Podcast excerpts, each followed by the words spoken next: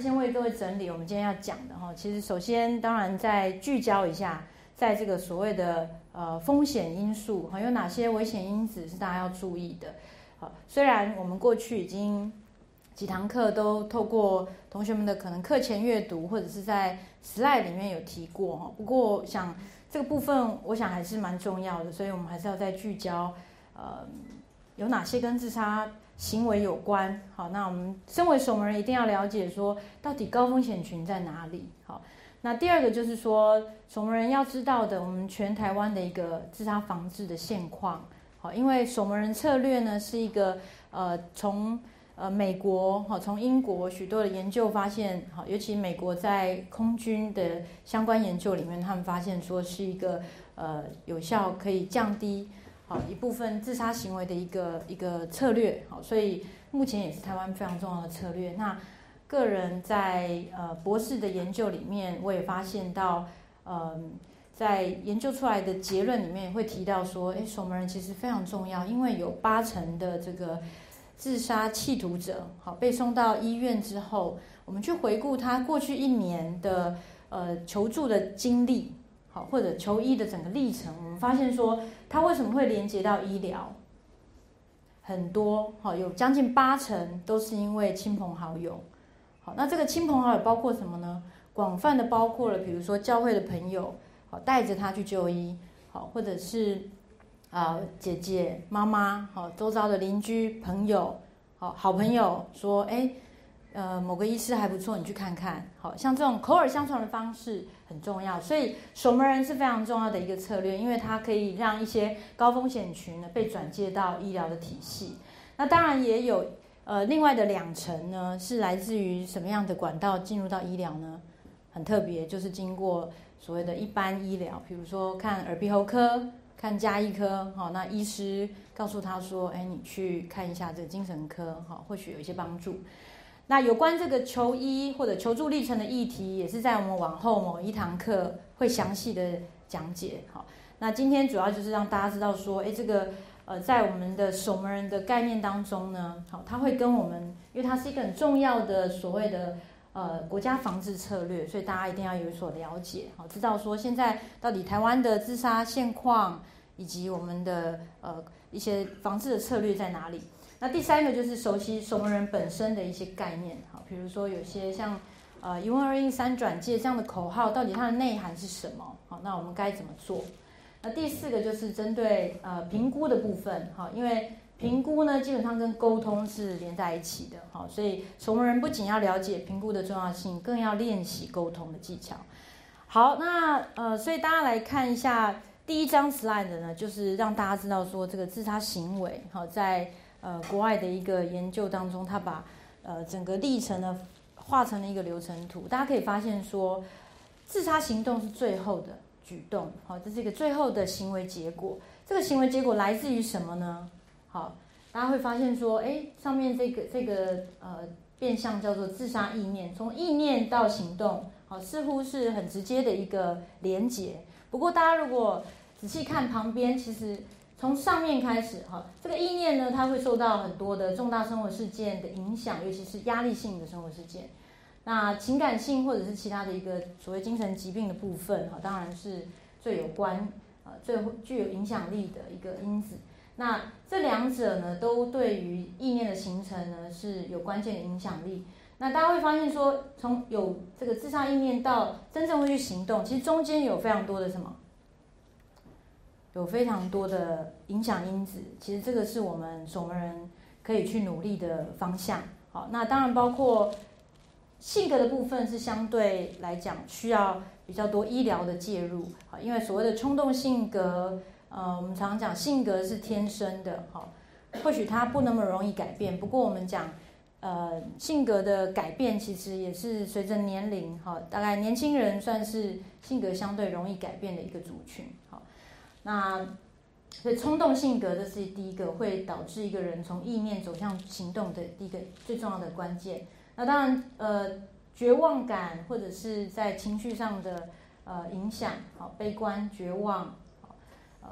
还有就是缺乏弹性，比如说他的想法里面这种悲观呢是很难很难去改变的。你们可能会发现说，哎，周遭有一些朋友，他好像他呃想法里面呢，嗯，不光不光是悲观负向，好，而且你很难说动他。好，那像这种这种特质，好，就比较容易真正去呃行动。好，那再就是工具的部分，我们在前几堂课有提到所谓致命性工具的概念。好。在我这一组，我们有讨论过致命性的方法，好，包括像哪些呢？我们等一下其实会看台湾的一个呃自杀方法前三名的统计，好，大概那前几名都是属于绝呃致命性的方法，好，那比如说烧炭、上吊、好跳楼，这些都是直接致命性比较高的方式，好，它就是属于致命工具。那以烧炭来讲，它是属于比较计划型的一个行为，所以在烧炭的防治上。呃，以新北市为例，哈，他们在卫生局为为主导的一个呃自杀防治策略里面呢，他们就放进了这个呃炭火的管制，好，所以在大卖场呢，你要买炭火，你是需要经过什么？它是锁起来，它没有这么直接的呃可以拿得到，好，那嗯增加了一个所谓呃可进性的一个管理，好，就是你没有那么容易可以取得，那再来就是说。呃，大卖场的这个呃售货员呢，他们也经过了一些训练，好，所以呃，针对一些比如说看起来非常忧郁的中年男子，好，当然不止男子，然后就是看起来一脸忧郁，然后不是中秋节来买了炭，又没有买肉，好 啊，那这样的状况呢，是不是呃这个？大卖场的小姐可以直接的去做关怀，好，那甚至直接的呃做转介，好，那所以这个是在工具的部分，在目前的防范上面呢，呃，烧炭炭火的管制是其中一个，当然还有其他，像英国的话比较有名就是他们针对呃止痛剂啊帕拉豆的一个管的一个管控，还有就是汽车废气自杀，这个在英国哈，在一九八零年代曾经曾经是一个蛮致命的方法。结果呢，他们政府结合了这个汽车工业，好，他们把那个排气管的呃结构做了一个改变，管径做了一个改变，让它不容易套套上那个呃塑胶管，就是不容易把废气接到车子里面，导致这个呃自杀的一个结果能够下降。好，所以像这样的方式其实是很重要，可以直接什么降低自杀的行动，对不对？那接着媒体，好，模仿的效应，模仿效应当然来自于什么？同才来自于媒体，所以这个部分我们就是呃会跟媒体有一些呃合作，好来呃针对大众的一些呃自杀防治，希望能够呃做一些规范跟宣导。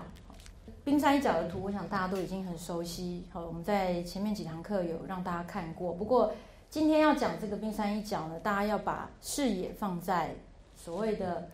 国家性的一个政策策略的部分，也就是说，这冰山一角，我们之前讲到的是提到说，哎，这个你所看到的这这一块冰山，它是属于高风险群。那么针对这一群人呢，我们今天所要强调的就是策略。好，我们该怎么样去帮助这一群人能够降低他的风险呢？好，所以我们提出所谓的指标性策略，就是针对这最高风险的个人以及他的呃家属的部分，让家庭是。嗯，造就一个人蛮重要的一个地方，所以家庭的一些呃压力源，或者是说包括这个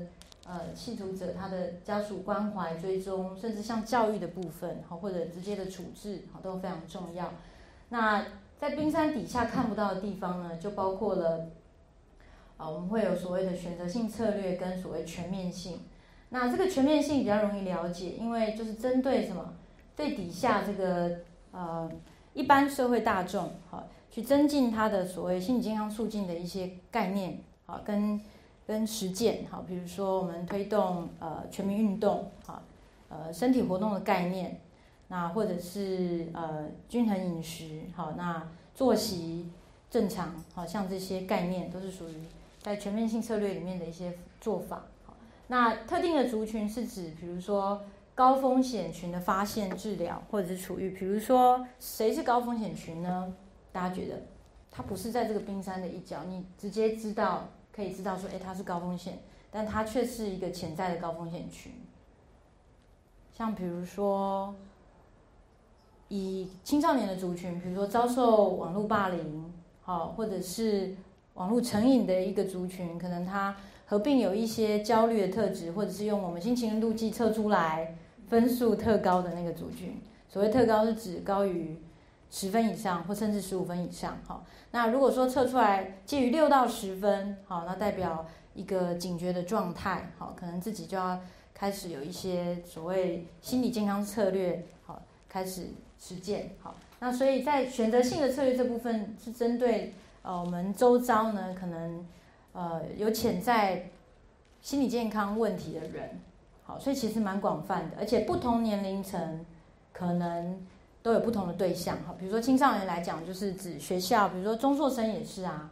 好，那刚刚讲网络成瘾的那个族群，其实是比较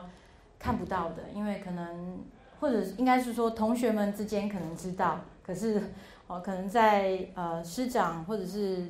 呃学校的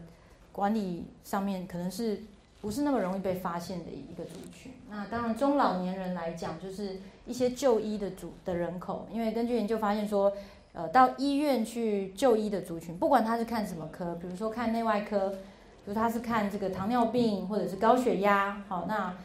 或者是心脏病的问题，那他可能合并有一些忧郁症的倾向，好，那这些人也是所所谓的呃特定族群，就是所谓高风险群。好，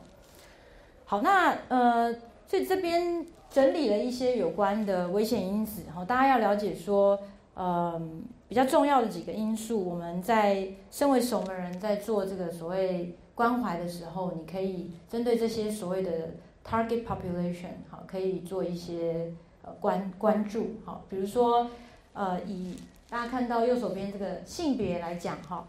那性别我常常强调，它是一个不可修正的危险因子。好不可修正嘛，对不对？人生来就有有有一定的性别，那为什么说性别是一个风险呃因素？它是一个危险因子，为什么呢？这个等一下我们会看一些统计。不过我记得很早在前几堂课我有跟各位提过哈，呃，台湾的自杀率来讲，哈，是男性比较高还是女性比较高？自杀身亡的那个比例，男高还是女高？自杀死亡的话是男生嘛，对不对？好，那只是说自杀通报的话是倒过来。不过我们现在是看死亡的那个族群，因为自杀死亡才是我们最关注的一个呃最高的风险群。所以当然男性这个族群是相对来讲我们必须要特别注意的。那不是说女性就不去注意它，只是说女性可能在某些特质上跟男性不同。比如说忧郁的一个女性，可能跟忧郁的男性相比，女性就比较容易怎么样？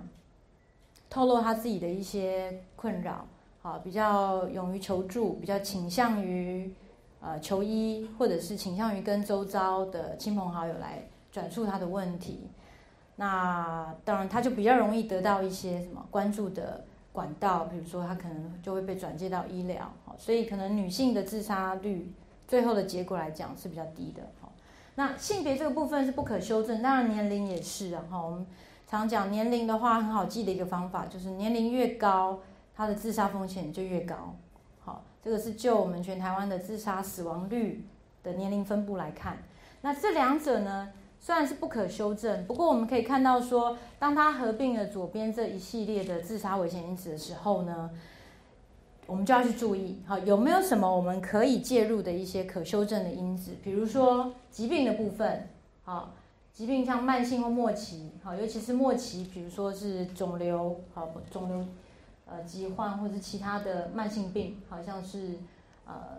气喘啊，好，或者是呃高血压、心脏病，好，甚至糖尿病这些，我刚刚有提到。那忧郁症的倾向，好，严重的精神症状，像比如说前几天发生的这个呃杀童的案件，好，那这个个案它可能。潜在的已经存在长期的有一些危险的精神症状，好，那只是说邻居多半怎么样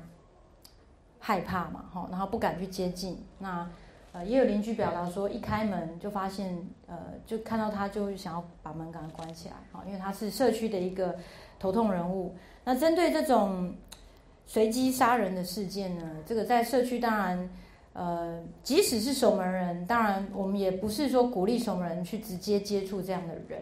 好，而是你需要透过一定的通报管道，需要让专业来介入这样的一个个案。好，那所以这边提到就是，如果有严重的精神症状，包括呃幻听，你发现说有人自言自语啦，那啊有一些甚至比较严重的不合逻辑的一些想法，好妄想的倾倾向，那这些是属于严重精神症状。其实是可以改变的，好，那只是说需要一定的药物或者是非药物的介入。那精神科的就医史，当然这个就医史大概没办法改变，好，不过这只是提醒我们守门人，如果一个人他曾经有过这个忧郁症的一个诊断，我们要提高警觉，哈，可能他比一般人来讲，哈，他更容易有忧郁的倾向，那这个就是需要我们去关注他，比如说，诶，药物有没有有没有按时服用？好，有没有跟医师保持一个呃很好的联系？好，那即便呃他不喜欢某位医师，那是不是能够在呃找到一个让他能够信任的医师？好，那可以维持那个医疗的关系。那其次家庭的问题，好，或者是人际间的困扰，因为像青少年来讲呢，蛮重要哈，感情的因素，感情问题呢是呃。近几年，我们发现说青少年的自杀死因里面呢，第一名，好，第一名感情问题，第二名叫做家庭因素，第三名叫忧郁倾向。所以你看这前三名是不是都在里面？所以到目前为止这几个都是非常重要的。好，那接着缺乏心理支持，这是一个很重要的呃保护因子，因为我们知道说，呃，当你情绪低落，你至少有身边有朋友，或者是你知道呃有信任的人可以倾诉，那。所以呢，这个部分是蛮重要的一个支持，相相对来讲缺乏的话就是一个危险。好，那自杀意念的部分，或者是明确的自杀计划，所以我们常说守门人要学习用沟通的技巧来了解对方有没有明确的什么计划，这个很重要哈。因为如果你听到说，哎，对方已经有成熟的计划，好比说自杀遗嘱，他打算在亲人。过世的那一天忌日，好来来跟随着他，好用自杀的方法，那这就是非常危险的。那可能我们在那前后，好就要非常注意。那当然更重要的是能够让这样的自杀遗族能够得到一些专业的帮助，好不管是心理心理呃的心理卫生的服务，或者是医疗的资源，好精神医疗的部分。那过去曾有自杀企图，这是红字的部分，代表说它是非常重要的。所以像呃某些青少年呢，我们会发现他的一个生命历程里面，可能国中甚至国小，好有一些自我伤害的记录，这都是所谓的什么自杀企图。那可能呢，在他成长的过程中，有一段时间好活得还不错，好，但是到了成年，可能又开始有一些呃压力源的一个。呃，就是错误的应用方式，他可能又开始伤害自己。那么像这样的个案，不管那个过去是多早以前，是国小或者是呃近期，只要他是曾经有过自杀企图或者是自伤行为，好，我们都要特别注意。好，所以这个是用红字标起来，代表说，呃，根据研究呢，这个过去有自杀企图的人，他比一般人自杀身亡的比例高出三十倍。好，所以这就提醒我们这一群人。他最后死于自杀的风险真的是蛮高的，所以我们要值得我们特别的关注。好，那最后当然就是酒精或药物的影响，那这边当然也包括什么毒品。好，毒品，那酒精、药物、毒品或者其他一般物质，像昨天这个杀童事件呢，这个个案它就是一个呃曾经列管的一个吸毒人口。好，那即便是他在案发当时没有被验出有毒品反应，但是因为长期的吸毒，已经到导致他大脑的损伤。好，所以大家可以了解说，他表现出来是一个类似精神严重精神病的状态，类似 schizophrenia，就是我们所谓视觉失调症的那种妄想。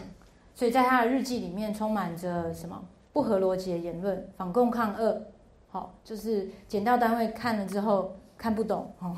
这我们可以了解说，他的思考方式，他的思考内容都是跟一般好有非常大的一个呃差异的。好，那以上呢就是介绍了这个危险因子的部分，大家呃想必已经有所了解，好，知道说我们周遭呢哪些人呢，真的是属于所谓的高风险群。那接着呢，我们来看一下现况，好，这是最新的全国自杀防治中心的统计资料。大家会发现，在我们呃自杀防治中心成立在民国九十五年，大家可以看到，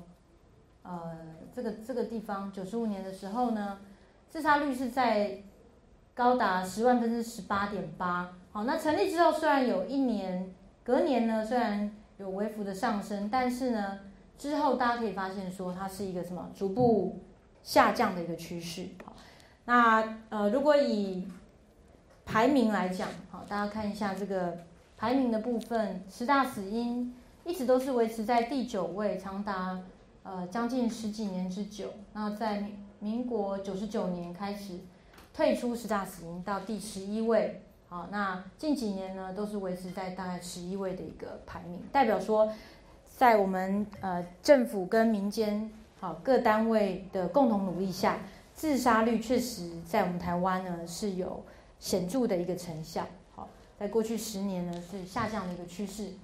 那如果依性别来看，大家会发现，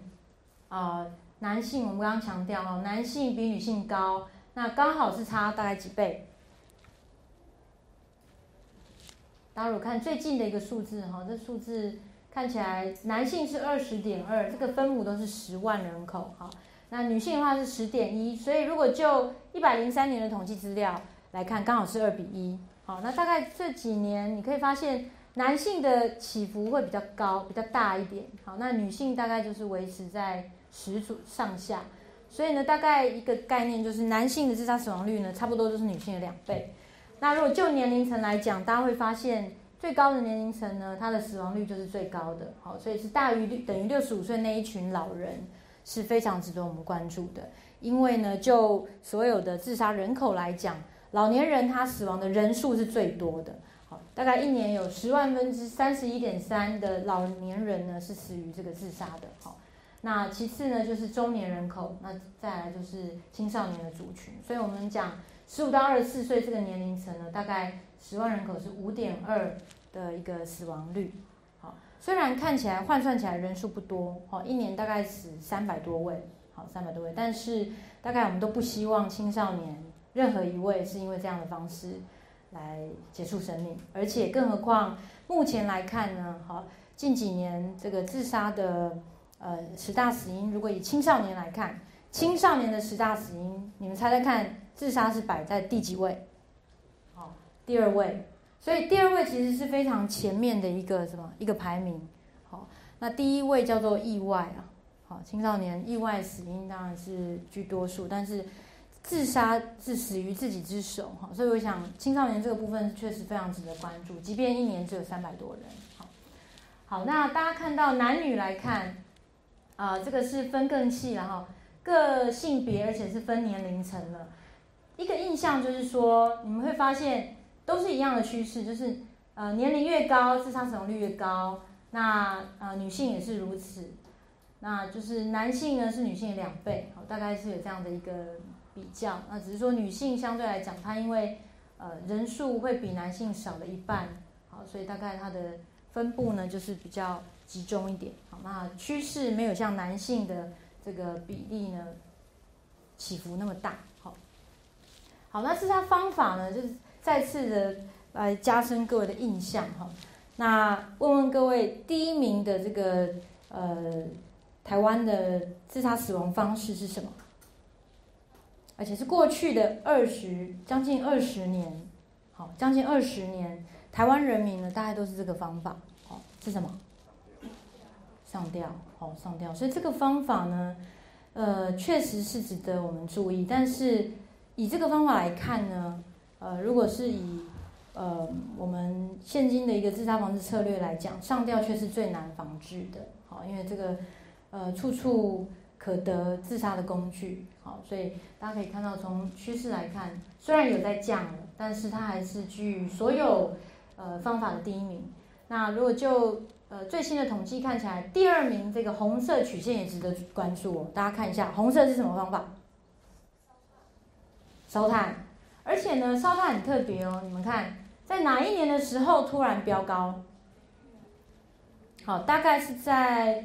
呃，从二零零二有一波的升幅，对不对？那接着呢，从二零零四到二零零六这两年之间又极度的上升，接着才有平缓的一个降幅，所以这个烧炭的部分，呃，政府也是非常重视的一个一个呃自杀议题，好，那在这个部分大概也仍然需要我们长期的呃努力，好，才能够再逐渐把它带下这个高死亡率。那当然第三名大家也会发现说，它也是一个什么？长期的降幅，不过近几年也蛮值得注意的，因为好像有逐渐的升高，这是什么方式？好，在这里呢，它因为是根据 ICD-9 的一个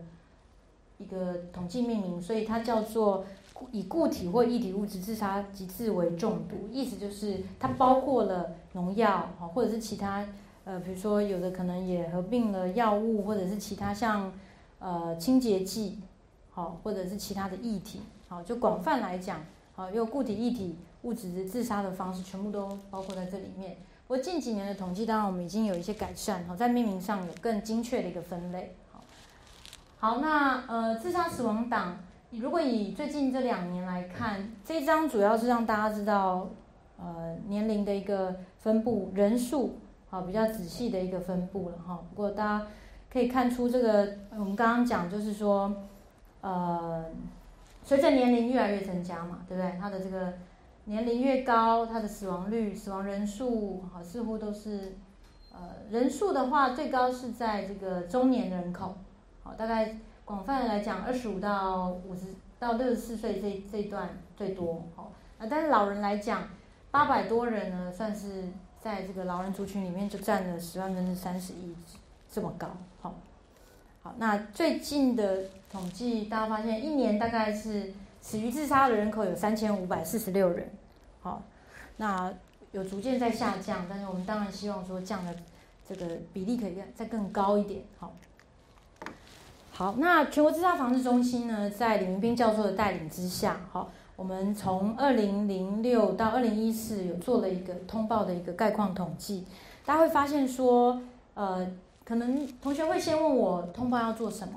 好，那简单讲一下，呃，通报就是在我们刚刚讲的，针对那个呃高风险群，冰山那一角已经看到了嘛，对不对？我们已经知道说他伤害自己被送到急诊，或者是借由警消送医，那个族群呢，我们如果说可以掌握好的话，是不是就可以比较清楚的知道说，哎，这群人后续该怎么样去帮助他？我们可以做一些所谓后续的关怀。呃，照护医疗的部分，好，那所以呃，在呃卫卫生福利部的一个指导之下呢，我们呃做了这个所谓的通报统计，好，那我们下面就是来看一下，这是针对我们刚刚所讲的，指标性的一个策略，就是针对特定的个案，而且是最高风险群，我们来针对呃这群人做一个统计，那呃大家可能会去思考一个问题，到底通报的人数多比较好，还是少比较好？这可能牵涉牵涉到呃一个前提，就是个案自我伤害之后他会就医，那有些个案他不就医，好，他拒绝就医，或者是说呃他自己比如说割了手，那他没有就医，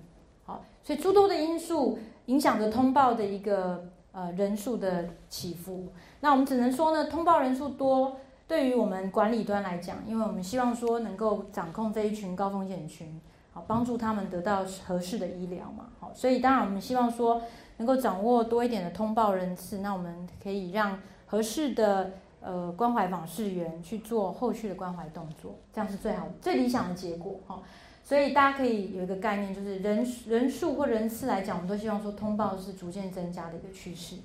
那所以确实呢，大家看到从二零零六到二零一四年，它是一个逐渐增加的趋势。好，那。通报来讲呢，是女多于男，这是稍微有点不同的地方。好，那大家可能也会直接联想到说，哎，是不是女生在自我伤害之后，或者自杀的企图之后，他们比较愿意进入到医疗？警消送到医院的比较多，那他们可能自我就医的也比较多。哦，所以通报的就比男生来的多。那呃，人次这个也是讲通报，好，通报的人次。大家看到年龄最高的这一个族群是什么族群呢？大概就在二十五到四十四，中年族群通报最多。好通报最多。但是我们刚刚从自杀死亡的统计来看，老人，好，老人在哪里？老人反而很低，对不对？六十五到七十四在这边，算是通报率最低的。那有几个原因，第一个，老人可能他用致命的方法，因为生理健康不堪这些致命方法，所以他可能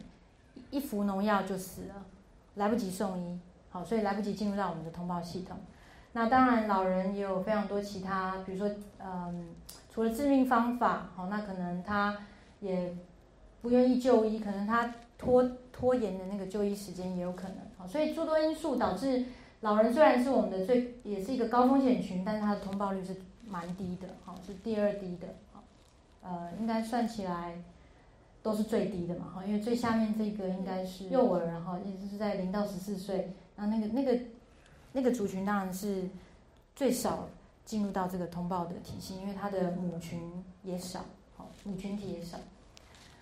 好，那所以大概以上看了一些数据呢，大家就会去思考啦。哈，到底身为守门人，我们该怎么样来做这个自杀防治的工作？我们怎么样来贡献一己之力呢？好，大概呃近期整理了一些呃文献，或者是我们过去多年的经验，我们发现说大概有所谓的三部曲很重要哈，教育、医疗跟媒体。那这三者在刚刚的冰山一角图里面，其实大家都不难去。呃，了解它的重要性。好，教育的部分当然从疾病的教育、自杀迷思是针对社会大众的一个教育。好，那还有就是守门人的一个推展。那地点当然非常多，它的场域应该广泛的涵盖什么？军中，军中其实有一些青少年族群，因为他可能是在呃毕业后就直接去当兵。好，那所以其实这里面也涵盖了一些青少年的呃。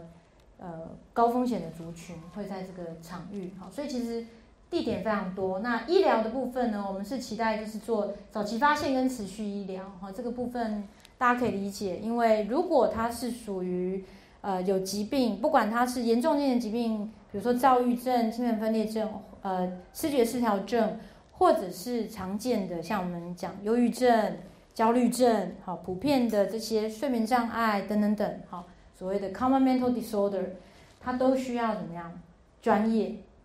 只有专业才能够判断这个问题。守门人有他的极限，所以同学其实要厘清自己。如果你有不清楚的地方，其实就是一问二应，然后三永远记得转介。好，那所以进入到医疗要做什么呢？从这个基层医疗，好，从基基层医疗其实是一个重要的呃转介。单位啊，因为有有些时候基层医疗，它除了自己会开药、开一些呃抗忧郁剂的药物之外，它呃困难个案，它也会转介给精神专科医师，或者是说协同这个精神科医师共同照护个案。好，那当然也有其他的像心理咨商、心理辅导，或者是啊其他的一个心理治疗的服务。那这些都是重要的，在医疗层面我们要去努力的。那第三个层面，当然媒体是希望能够降低仿效，那提升一个正向的能量。那媒体的部分，我想，呃，就是各大类的媒体，包括报纸、网络，好，各大传媒，好，这个都是我们可以去呃有影响力的。所以我们常说，媒体是最重要的守门人，媒体也是嘛，哈，媒体其实可以可以影响青少，尤其青少年族群的呃影响是更大的。好，它可以是提供正能量，但是。一旦他的报道是呃容易引起一些仿效的效应，比如说对于报道的内容过度的详细，他刊出照片，公布遗书，好，或者是把这个方法描述的巨细靡遗，比如说前阵呃在去年，好有一个艺人他用一个特殊的气体自杀，好像这些方式在媒体的报道上呢，我们也是都期待能够跟媒体共同来合作，好，不要用这些。耸动的标题，好来影响这个处在低潮的人群，好，因为这个确实有影响力的。好，我曾经有一次坐计程车，好，那那个计程车司机他是一个失智症的呃家属，他是一个主要照顾者，一个男生，中年男性。他说呢，在他照顾妈妈最低潮的时候，他妈妈是属于严重的失智症患者，所以呢，呃，大小便失禁，好，他自己不自不自觉。好，那会把自己弄得很脏乱这样子。那这个主要照顾者不仅要帮他洗澡，洗完澡他可能又解了，然后解了又弄得乱七八糟，好所以压力其实我们可以理解，那个压力情境非常的巨大。他曾经表达说，诶，他有一次呢看到呃新闻在报某一个一个自杀的方法，他真的觉得说，如果我去做了，我是不是就解脱了？好，那只要我去，只要我死了，好，这个家人不用不用再受苦，只要我代为受罪就好了。好，这样的想法。不过后来，当然因为他个人的一个，我们讲 resilience 很重要嘛，哈，个人的一个弹性，还有他的可塑性，好，他自己又转念了，他觉得说，哎，不行，哦，妈妈现在就是我一个人在照顾，他们家两个姐姐都嫁出去了，哈，那他是一个非常孝顺的儿子，那他太太也也是非常孝顺，他们就是同同心协力把妈妈照顾好。他后来觉得说，我怎么可以？怎么可以就这样就放弃了呢？好，所以他后来没有这么做。所以媒体其实一定有它的影响力在，哈，不能疏忽。因此我们想说，媒体呢其实是三部曲里面压轴，其实最重要的就是你的这个资讯呢不能够太过呃有错误的引导。好，好，那呃为何需要守门人？这个我想大家可以理解。啊，透露警讯的过程中，你是不是身为一个守门人，可以 catch 到这些资讯？那你知不知道说怎么去回应？好，那最重要当然，因为我刚刚有讲到哈，九成以上的这个自杀身亡者，好，他在生前一年是有就医的，好，九成这么高，哈。那当然这个这么高的比例代表，他不一定是在精神医疗单位，它有可能是散见在一般我们刚刚讲一般的医疗科别，好，包括什么中医啦，好，然后妇产科也会有啦，各科别都有，好。那所以其实医师，好基层医疗的医师，或者说一般科的医师，都是最重要的守门人，好，因为他们其实，在生前一年就已经在医疗的体系之下，只是呃之后还是很不幸的因为自杀身亡，好，那呃当然这一群这边讲到就是说非医疗者的帮助，哈，当然远大于这个求助医疗，因为其实大部分这这一群人还是在我们的周遭嘛，好，那。就像这个旁边这个图一样哈，大家可以发现，一个人要跳下来，如果有很多只手去接住，那如果你就是这其中的一只手，你是不是可以发挥一些什么救护网的作用？就像呃，我们讲这个社会安全网，其实也是网网相连，你不一定是靠一只手就可以接住，但是如果很多只手，这个人可能就不会跌到谷底。好，是这样的意思。那呃。这个是承接上面一张 slide，告诉各位就是一些统计的数据。好，那根据国内的研究，国内外的研究其实是接近的哈，都发现说在生前，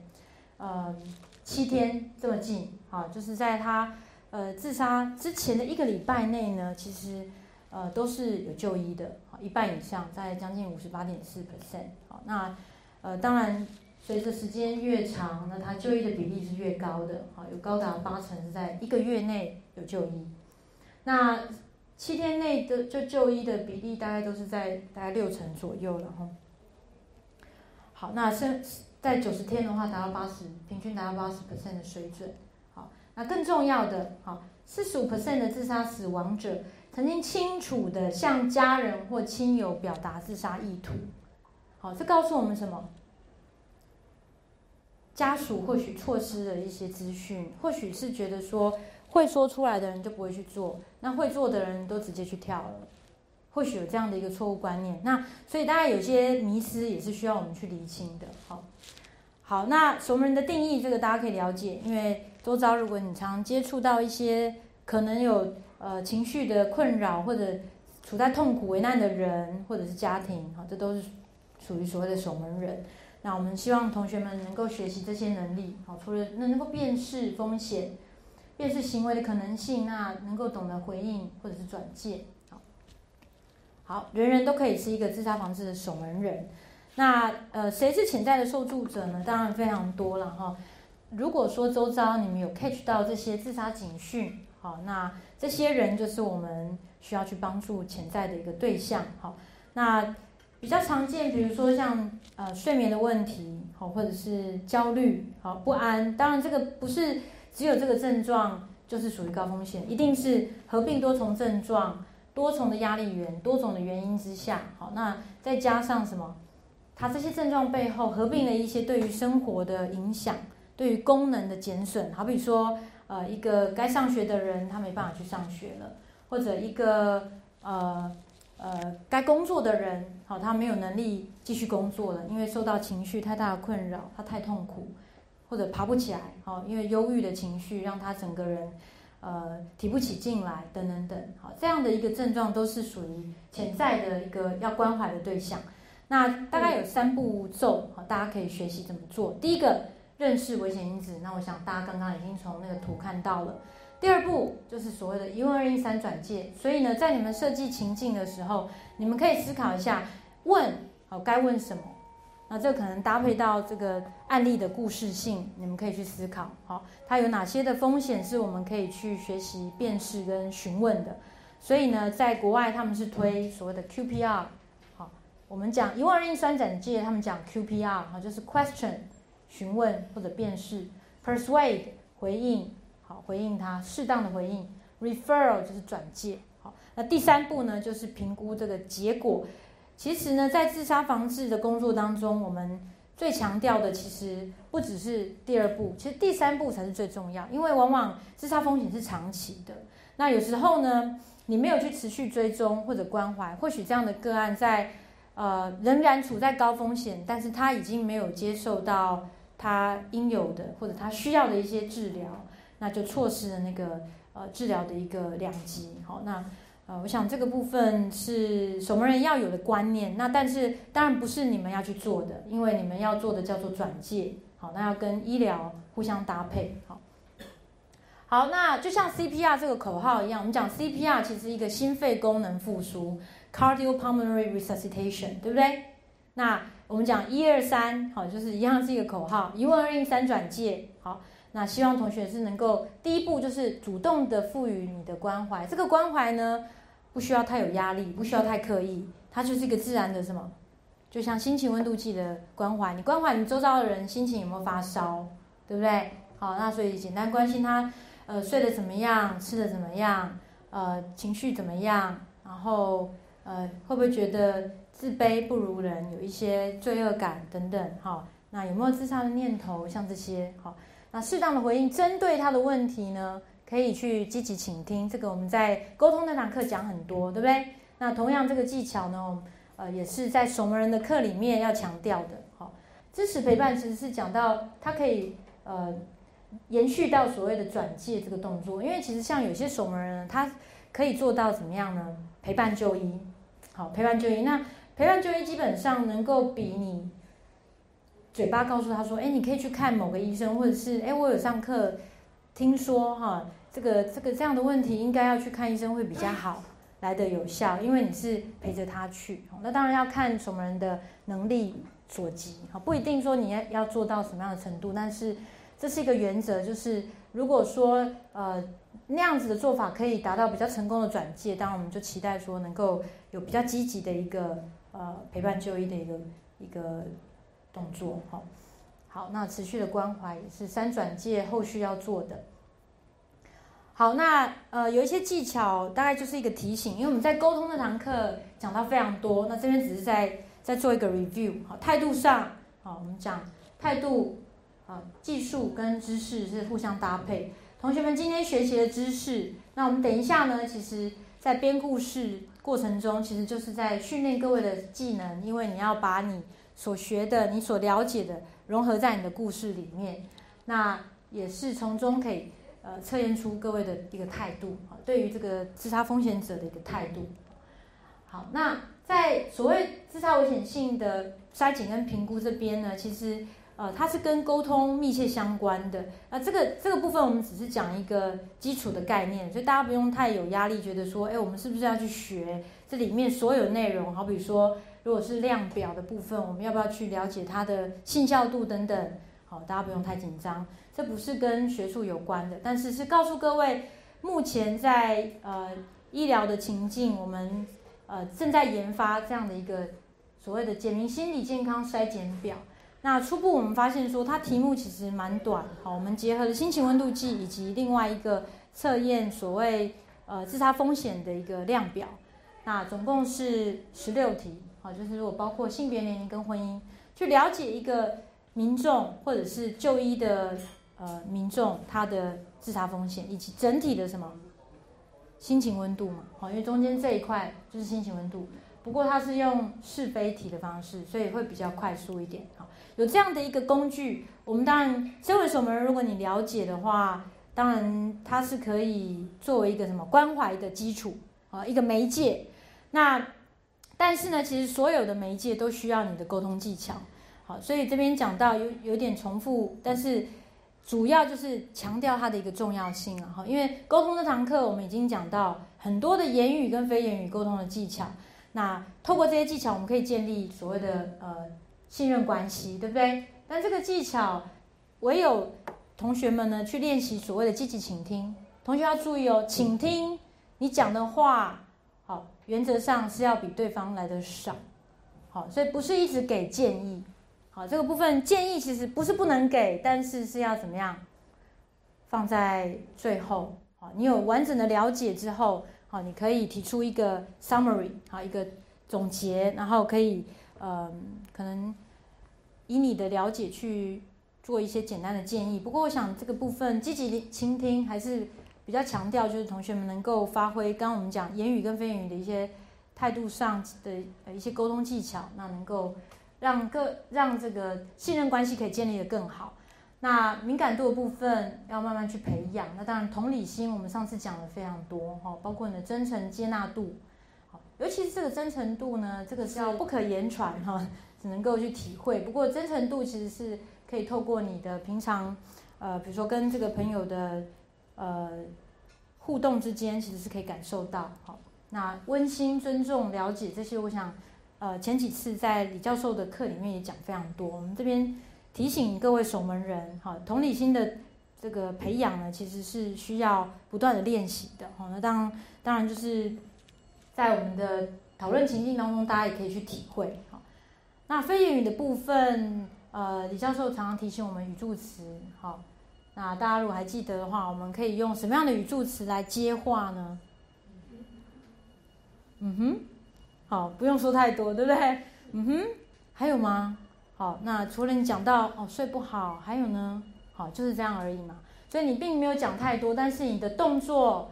你的呃，你在这个空间当中，你营造出来的一个关怀的呃呃非言语的态度，还有就是你的触摸啊，当然不是说一直要触摸个案，但是就是适时，然后适度的，好来给他一些安抚，好，这个是非常重要的一些非言语的技巧。动作的部分，你的姿态。你的表情、你的眼神，都都透露了一些讯息，啊，都是有意义的，哈。所以呢，在上一次的练习呢，我有关注到，哎，其实三个三个同学之间呢，呃，这个，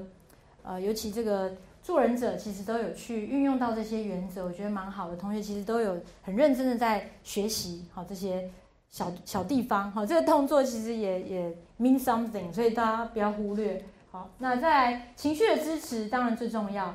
一开始当然，呃，让这个对方呢讲清楚他的心里的想法很重要嘛，好，所以讲着讲着哭了没有关系，好，我们陪着，好，就是不讲任何话，沉默也是一个沟通技巧，好，所以陪着他，好，宣泄情绪啊，你适度的去澄清一些你不了解的地方，好，最重要的是什么？澄清的同时，你要给予许多的赞许，好，最重要就是你可以听出他。很不容易的地方，哈，小地方给予赞美，那大地方当然给予非常多的鼓励，哈，那还有就是 reassure，再保证，好，再保证他的问题，好，是一定可以解决，那你愿意跟着他一起，好，所以请他不要太担心，但是有问题也希望能够提出来，我们可以一起想办法，好，那最后才是什么？建议，所以这个是一直强调哈，最后才给建议好，大家可以自我反思一下。如果你是一个很喜欢呃，但也很热心好，当然这个没有什么不好。不过呢，在守门人的原则里面呢，好，先听，然后让对方倾诉好，最后最后我们才是给建议。当中其实有非常多的技巧，大家可以看到，你都可以去运用好。好，那所以最后大概就是强调珍爱生命，希望无限。那今天这堂课很重要，就是让大家知道整个熟人的精神。好，那未来可能我们的所有的课都是辅助这这样的一个概念底下的一些技巧。好，那不知道同学有没有什么问题？那个自杀通报系统现在是只有限于医护人员是呃，你是说使用通报系统的人是哪些人吗？呃，目前的话就是警消跟医护医护人员、急诊的医护人员会通报，百分之九十，百分之九十是来自于急诊，哎，那其他的话就是警消、义消这些都会通报。我想说以后有没有可能变成说社服单位也可以通报，甚至是那个宗教团体可以帮忙通报，所以这个同学对于通报有一些想法哈，蛮好的一个想法。那我想这个当然就是往往相连啊，就是说如果大家可以共同来知道说，哎，这些高风险群在哪里，这是一个这是一个想法哈。不过当然呃，目前来讲，我们先是在医疗的体系架构了十年之久，好，那当然未来呃可能不是啊，校园可能也是一个重点哈。那我们请李教授来为为我们做一些 summary 啊。嗯，谢谢吴老师讲得很清楚。那现在就是通报，为什么通报？通报是有人关怀，而且上一次我们提到，现在自杀最高危险群的因子里面，全世界公认的就是自杀未遂过的经验。大家记清楚哦。也曾经自杀过行为的话，他未来一年内他再自杀的比例是一般人口的好几百倍。啊，所以我们在资源有限之下，一定要把最高危险群找到嘛，对吧？哈，那那会有自杀行为的话，一定会送到急诊或者医疗单位哦。所以现在刚开始过去十年，百分之九十都来自于我们医学中心或区域医院里面的急诊处。但现在的警消在通报，我所以他有时候送到一半就死掉了，哦对吧？哈，而且这个警消一定也要通报，要不然会漏掉。啊，另外一个就是说校园的系统，校园的通报系统跟政府是不一样的。我那校园是包括智商的通报，像割腕啊，或者最近报纸你没有看报纸？最近 Google 我们在谈青少年自杀防治，有没有？吴老师在报纸上有举了一个例子哦，大学生常常会生气了，心情不好，我在割痛啊，让心情可以舒朗一点。我，这种的话你就不知道啊，你跟他通报不可能到急诊处去嘛，他会给同学看看，我今天多了两条，今天多了三条。我另外一个同学说啊，你看我比你更严重，我今天六条，我就变成割腕，我在学校割腕就会通报，所以学校的通报是自伤跟自杀行为通报，它它会更早一个哦，因为它是密闭的系统，那这两个系统可以串在一起通报，是为了关怀。我是政府在接到通报以后，在二十四小时里面就要按照我们的自杀防治严重等级，如果他上吊烧炭，马上隔天就要去给他关怀，电访也好，家庭访视也好，就通报容易。我但是关怀就需要我们，今天吴老师三个所提到的，我一定要懂得 ask model，要懂得同理心，要懂得疑问三转介，让这一些危险群能够得到适当的治疗。啊，所以自杀一个都通报，